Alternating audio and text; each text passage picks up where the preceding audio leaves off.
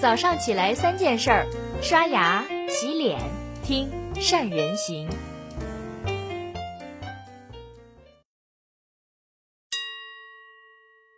大家好，我是善人。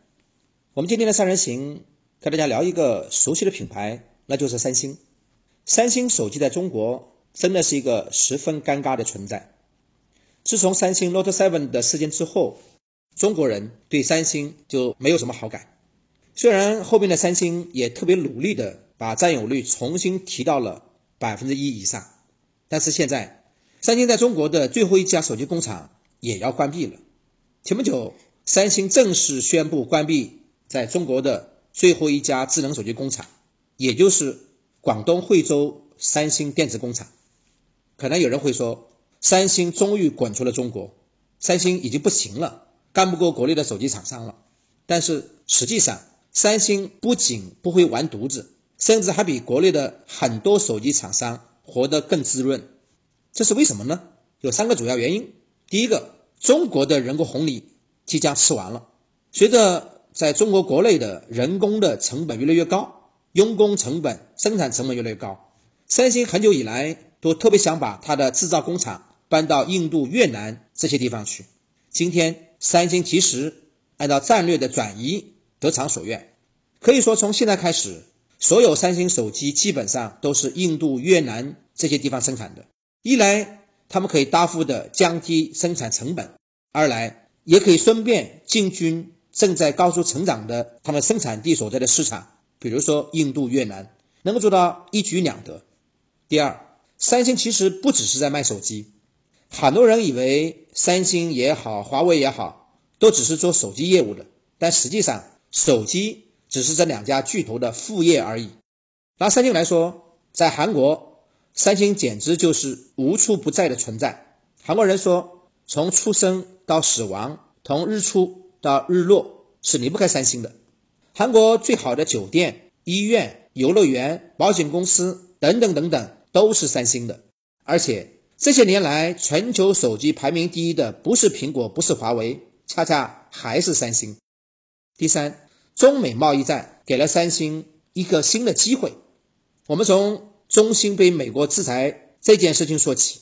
当时三星有一个动作，很多人可能没有注意到，在报道里面也没报道过。也就是在中兴无法从美国获得手机芯片的时候，三星的 System 事业部低调的跟中兴联系上了。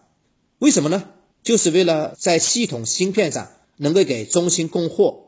挑战高通，中兴跟华为的事件爆发之后，中国的手机厂商们在面对美国制裁的时候，出现了供应链的不确定性。他们希望能够拓展供应链，实现芯片以及关键零部件的供应商的多样化，减少供应链的风险。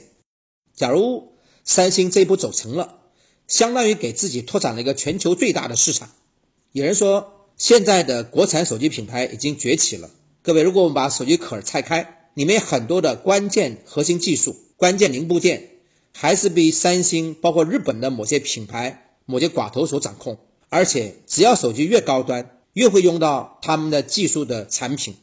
当然，这些品牌他们都是在不显山不露水、不喊口号的情况下所做到的，这是他们最可怕的地方，因为他们看到的不只是表面，不只是现在，看到的是内在。看到的是未来，只可惜并不是所有人都能拥有这样的大局观。大局观对任何的决策者来说都显得非常重要。我想讲个小例子给大家听。有一位特别酷爱下棋的将军准备出征，当他在出征路上走到一户人家的时候，看到他们家挂了一个旗子，叫“天下第一棋手”，他就走进去要求跟主人切磋。结果呢，下了三盘，三盘全胜。他笑着跟主人家说。什么天下第一牌匾，你可以摘掉了。后来呢，将军出征的时候得胜归来，在回家的路上又找这位棋手下棋，结果连败三局，而且都是惨败。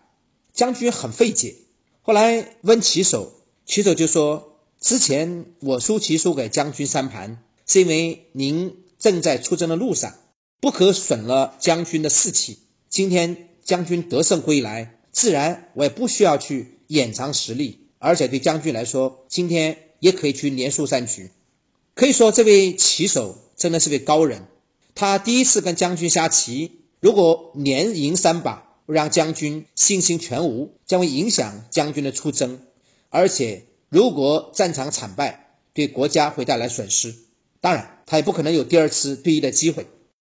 可见，大局观对于所有人来说是多么的重要，特别是一家企业的领导人，如果没有大局观，容易陷入到叫管中窥豹的误区。特别像下棋，明明之前的部署已经让企业已经身陷险境，还想着能绝地翻盘。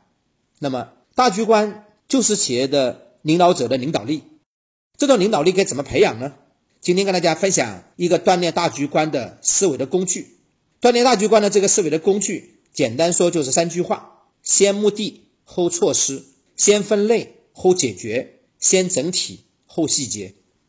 讲一个例子给大家听：一家公司有五个同事，甲、乙、丙、丁和小红，他们一起去讨论一次促销的设计。他们讨论应该给顾客送什么礼物。甲呢就说：“我觉得应该这样，只要顾客买满一千块，就送价值一百块的钢笔。我们来讨论一下，送什么牌子的钢笔比较好。”乙说：“现在谁还用钢笔啊？我觉得送个鼠标会更好，大家都会用。”甲呢就为自己辩解说。虽然现在用钢笔的人越来越少了，但是你想看，一百块钱的钢笔，它的价值感会比一百块的鼠标会更好。这时候丙就在讲说，满一千才赠送鼠标也好，钢笔也好，这个门槛太高了。我觉得我们设计八百块钱就差不多了。至于送啥，我觉得送个一百块钱的券就行了。丁呢，好不容易能插上话，他说是不是太浪费了呀？一百块钱就这么送给顾客？你们有没有想过公司的成本要多少？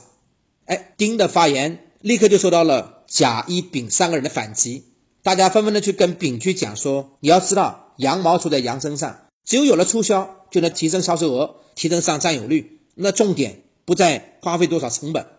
这时候小红发言了，他说：各位，我想我们先来看一看这下面的几个问题好吗？第一个，我们这次的促销的核心目的是什么？第二个。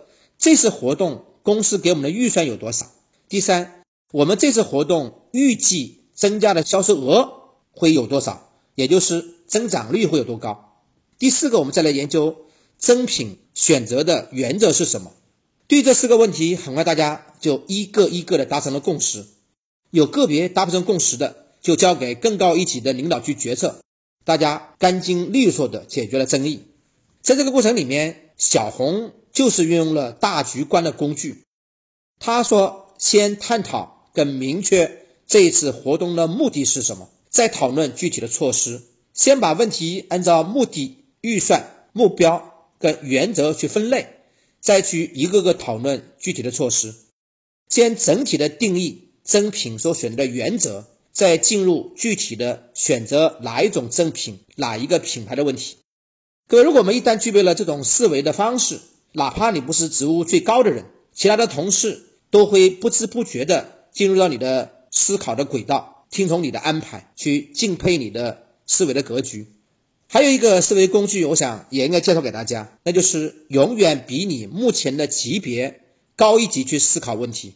一般来说，公司的基层、中层、高层各有自己的考虑的重点。基层主要考虑是怎么样去完成当前任务的执行细节，中层呢？考虑的是完成某一个任务或者某个项目，达到一开始设计的目标。高层更多考虑的是这个项目的做法当中能不能形成一个特别的模式，而这个模式可不可以复制出去。假如你是基层，那么一方面我们要从整个项目的达成结果的高度去考虑，再看你的目前执行的细节。另一方面，你呢没有必要把自己拔到一个企业业务模式的高度去思考。作为中层。那么就不能只是满足于今天的项目进度、实现项目的任务，而是要考虑我的这种做法能不能形成一个业务模式，可不可以去有效复制？这样去安排的资源和进度，我想会拿到更好的结果，也得到领导的夸奖。当然，如果我们是高层，就应该去举一反三，尽量把你的工作任务安排的更清楚，让底下人更好的执行，而不是笼统的说是什么任务，什么时候完成。之类的话，好了，讲了这么多，我想说回开头讲的三星，我们今天其实在表扬三星，实际上也在鞭策我们自己。在未来面前，我们中国人虽然今天成为世界第二大经济体，在很多领域有不错的成就，但是中国在每个领域应当永远去要当一个学生，因为真正的大师永远都怀着一颗学徒的心。这是今天三人行跟你分享的所有的内容了。祝福每一个企业，我们的同事、员工都能有一个更高一级的思维的方式。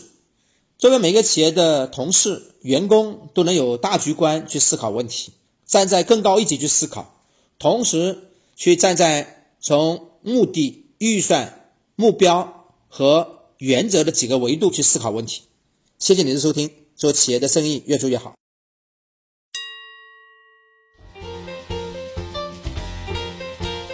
关注善人行微信公众号，每天早上六点三十分，咱们不听不散。